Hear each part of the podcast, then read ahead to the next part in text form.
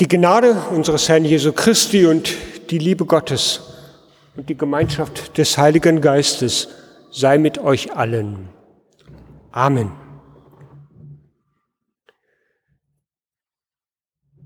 Liebe Emilia, liebe Saskia, liebe, lieber Joshua, lieber Leon, lieber Danny, liebe Kia, liebe, lieber Max, lieber Maximilian, lieber Linus, lieber Finn, lieber Leonid, lieber Philipp, ähm, jetzt muss ich selber einmal, liebe Melissa, genau, nee, nein, nicht lieber liebe Melissa, lieber, ähm, liebe Sophie und liebe Chiara. Ich habe hier in der Hand ein Glas Apfelsaft. Ich frage euch mal, ist das Glas halb voll oder halb leer? In den vergangenen Jahren, zwei Jahren, haben wir uns ein wenig kennengelernt. Ich weiß, wie ihr eingestellt seid zum Leben. Und darum ahne ich, wer von euch auf meine Frage, ist das Glas nun halb voll oder halb leer, wie antworten würde. Zu viel Gewicht will ich dieser Frage aber gar nicht, dieser Antwort gar nicht geben, weil wir Mitarbeitende, wir haben euch als Menschen kennengelernt, die zuversichtlich, nach fröhlich nach vorne schauen, wenn es um das Leben geht und die Zukunft. Ihr habt Ideen, wie es gehen kann. Ihr wisst, zum Leben gehören auch Probleme dazu, aber ihr wisst auch, dass sie da sind, um sie zu lösen, wo man Hilfe suchen kann. Also, ihr seid Menschen, die positiv nach vorne schauen. Wahrscheinlich würden die meisten von euch sagen, das Glas ist halb voll. Aber wir wissen alle, Sie wissen alle, es gibt auch die Menschen, die eher skeptisch sind, bei denen das Glas eigentlich immer viel zu wenig gefüllt ist. Und es gibt eben die grenzenlosen Optimisten, bei denen das Glas immer überfließt. Optimismus trifft auf Pessimismus. Heute feiern wir eure Konfirmation hier in der Martin-Luther-Kirche. Endlich. Der Weg dahin war ziemlich weit. Wir haben uns das eben noch mal, als wir im Gemeindehaus zusammen waren, oben bewusst gemacht. Bis zum Februar diesen Jahres lief ja alles ganz normal im Unterricht. Wir haben uns schon auf die letzten Wochen gefreut gehabt. Die Vorbereitungen für die Konfirmation waren längst angelaufen. Im März, da kam dann quasi von heute auf morgen die Unterbrechung. Für uns Mitarbeitende war schon der letzte Unterricht im März fertig vorbereitet, aber zwei Tage vorher kam dann das große Stoppschild. Die Infektionszahlen, die kletterten besorgniserregend in die Höhe. Der Unterricht musste, wie auch in der Schule, gestoppt werden. Der Vorstellungsgottesdienst, den wir schon angedacht hatten, der war, musste abgesagt werden und leider auch unsere gemeinsame Abschlussfahrt nach Grömitz an der, Ostsee. Äh, an der Ostsee. Toll. Meine Konfirmation fällt aus. Wird vielleicht die eine oder der andere von euch gedacht haben. Kein festlicher Gottesdienst, keine Feier hinterher, keine Geschenke und, und, und. Wen ich von euch in den letzten Wochen in dieser Zwischenzeit in der Stadt getroffen habe, wenn wir uns unterhalten haben, dann habe ich euch angemerkt, manche oder mancher von euch war durchaus traurig, weil das so gekommen ist im, im Bild gesagt, das Glas, das war, glaube ich, bei manchen von euch nicht mal halb voll. Uns Mitarbeitenden kann ich euch sagen, ging es ganz ähnlich. Kurz vor den Sommerferien, da waren wir im Kreis der Pfarrer unserer Gemeinde der Ansicht, dass es jetzt wieder verantwortbar ist, wenn wir zumindest mal planen, für Ende August die Konfirmation durchzuführen. Und als wir das entschieden hatten, da entmerkte ich bei mir innerlich, wie sich das Glas wieder langsam etwas füllte. Ihr seid wahrscheinlich der Konfi-Jahrgang, bei dem sich die Konfirmation über viele Wochen und Monate hingezogen hat. Vielleicht seid ihr der einzige Konfi-Jahrgang in der Geschichte unserer Gemeinde, wo das so sein wird. Aber jetzt sind wir hier. Und das ist gut so. Ist das Glas halb voll oder halb leer heute Morgen? Dieses Bild, das wisst ihr auch, ist natürlich ein Bild auch für das Leben überhaupt. Die Erfahrung kennt ihr ja auch. Es gibt die Situationen, in denen einfach alles immer gut läuft. In der Schule, mit meiner Freundin, mit meinem Freund, in der Familie.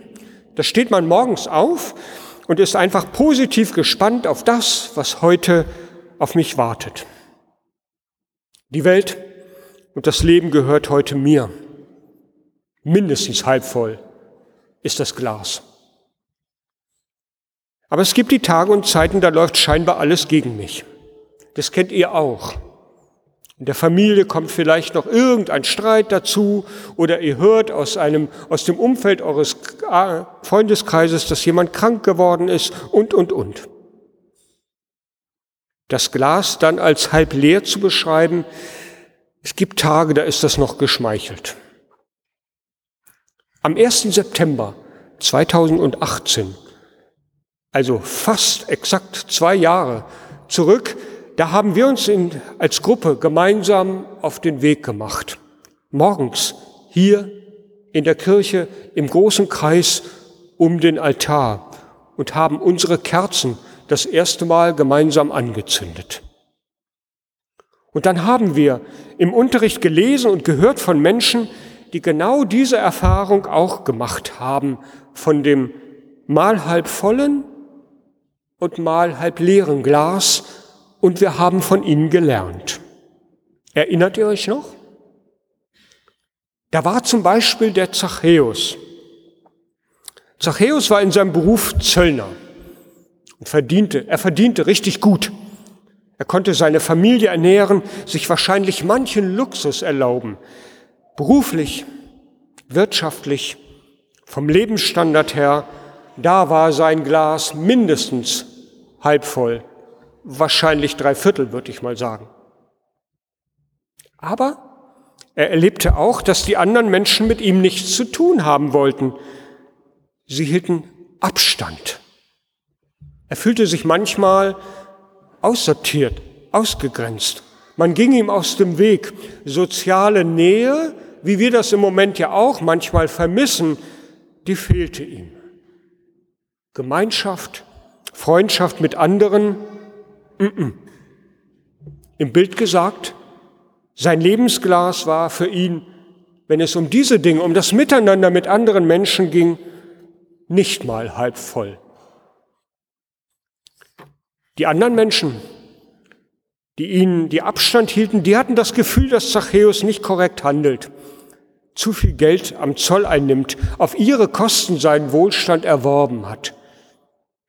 Und dann begegnet dieser Zachäus Jesus und erlebt, wie der ihn anschaut mit liebevollen, aber auch mit kritischen Augen und ihm die Weg eröffnet zurück in die Gemeinschaft der Menschen. Sein Glas füllt sich und er kann hinausgehen wieder in die Gemeinschaft der Menschen hinein. Zachäus, wir haben gemerkt an ihm, wie unser Glas sehr unterschiedlich im Leben aussehen kann. Und dass es einen gibt, der es füllen will. Ein anderes Beispiel. Der verlorene Sohn. Auch seine Geschichte haben wir gelesen. Und Sie, liebe Gemeinde, kennen sie sicherlich auch. Richtig gut gehen ließ es sich dieser Sohn, als er das Erbe seines Vaters bekam. Das Leben genoss er in vollen Zügen. Das Glas war gefüllt zum Überfließen. Doch dann war alles aufgebraucht und er am Ende seiner Lebensqualität angekommen. Mit den Schweinen aß er aus einem Trog, so erzählt uns die Bibel. Leer war das Glas. Und dann erzählt uns Jesus diese Geschichte weiter, wie der Sohn trotzdem den Mut hat, zu seinem Vater nach Hause zu gehen und der ihm das Beste gibt, was er hat. Ein Fest gibt, weil der Sohn wieder da ist. Und so erzählt Jesus weiter, Gott will, dass wir nicht untergehen, sondern unser Glas Inhalt bekommt, Leben bekommt. Auch daran haben wir uns das deutlich gemacht. Unser Lebensglas ist mal voll, mal mehr voll, mal weniger. Aber es gibt den einen, der will, dass wir das Nötige zum Leben haben. Oder nehmen wir Jesus Christus selber. Als wir auf der Wewelsburg waren, erinnert ihr euch noch, ein Wochenende lang, da haben wir eine wunderbare Zeit miteinander verbracht. Wir haben abends am Lagerfeuer zusammengesessen und gestanden und haben Stockbrot gemacht. Wir haben eine Denkmalrallye gemacht und vieles, vieles mehr, um miteinander unsere Zeit zu teilen und zu genießen. Und wir haben die Lebens- und Leidensgeschichte Jesu gelesen an diesem Wochenende. Jesus, der anderen Menschen begegnet, um ihnen zu helfen, einen guten Weg in das Leben zu finden und der dafür ausgegrenzt, angefeindet, verurteilt wird, der selber erlebt, wie grauenvoll andere Menschen sein können, aber der Ostern das neue Leben von Gott geschenkt bekommt. Das Glas füllt Gott selber mit Leben. Oder ein letztes Beispiel. Martin Luther. Erinnert ihr euch? Viele Jahre seines Lebens ringt er damit, wie er sicherstellen kann, dass Gott ihn lieb hat. Luther zermartert sich über dieser Frage und dann entdeckt er in einem ganz besonderen Moment, dass Gott längst alles getan hat durch Jesus Christus. Dass Gott bereit ist, das Beste für uns zu geben. In dem Moment füllt sich das Glas für Luther so sehr, dass er losrennen muss in die Welt hinaus, anderen davon erzählen, auch in seiner Kirche eine ganze Kirche auf links drehen muss mit dieser Botschaft. Gott will nicht, dass unser Glas am Ende leer ist. Das haben wir gelernt in den vergangenen zwei Jahren. Ich glaube, hilf meinem Unglauben.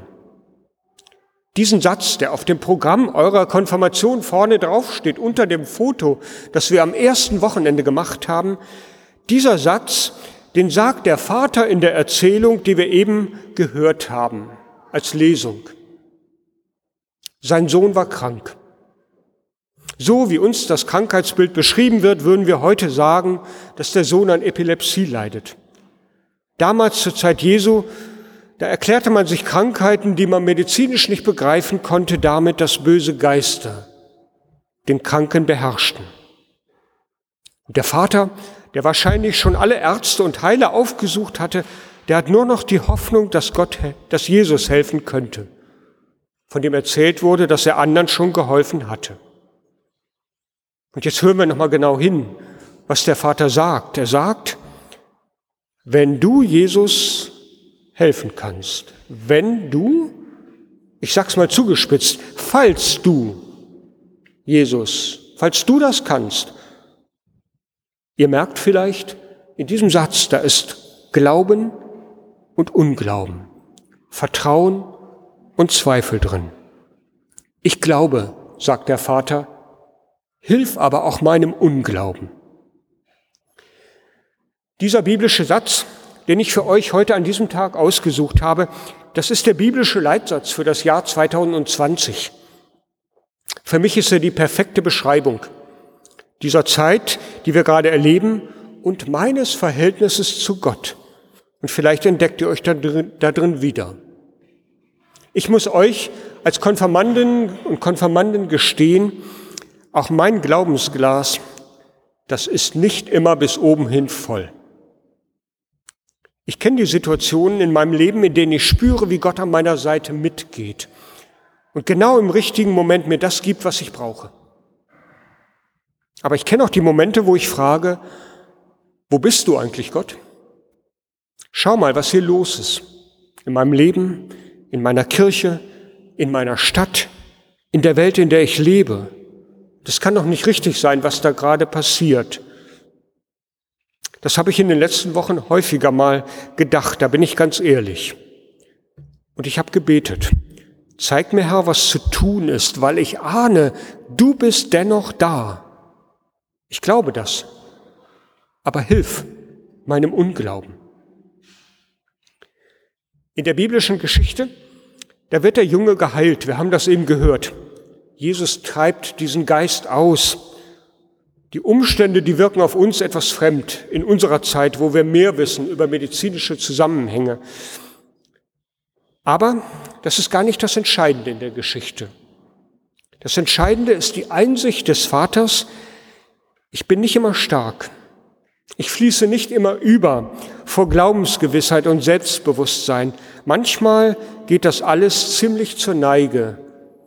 Ich glaube, Jesus, hilf meinem Unglauben. Genau genommen sind diese Worte des Vaters aber gar keine Beschreibung seines Wesens, sondern ein Gebet.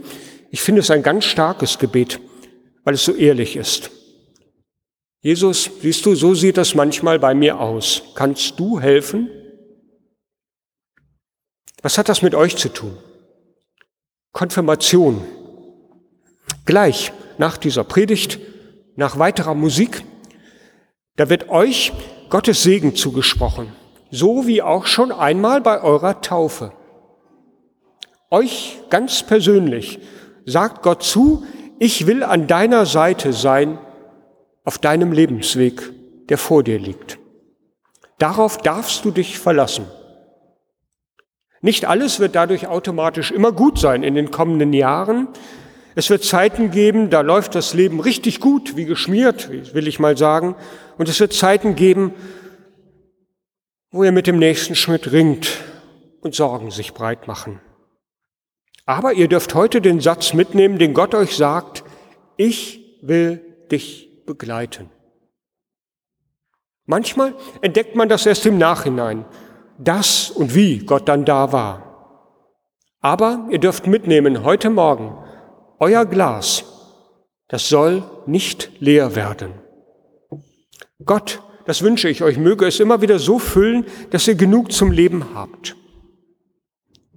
Am Ende dieses Gottesdienstes, wenn wir durch die Tür rausgehen, dann erhaltet ihr alle so ein Glas als Erinnerung an diesen Tag, Passt gut drauf auf, auf dieses Glas, auf dem eine Dezimalskala ist, wo oben Glaube steht und unten Unglaube.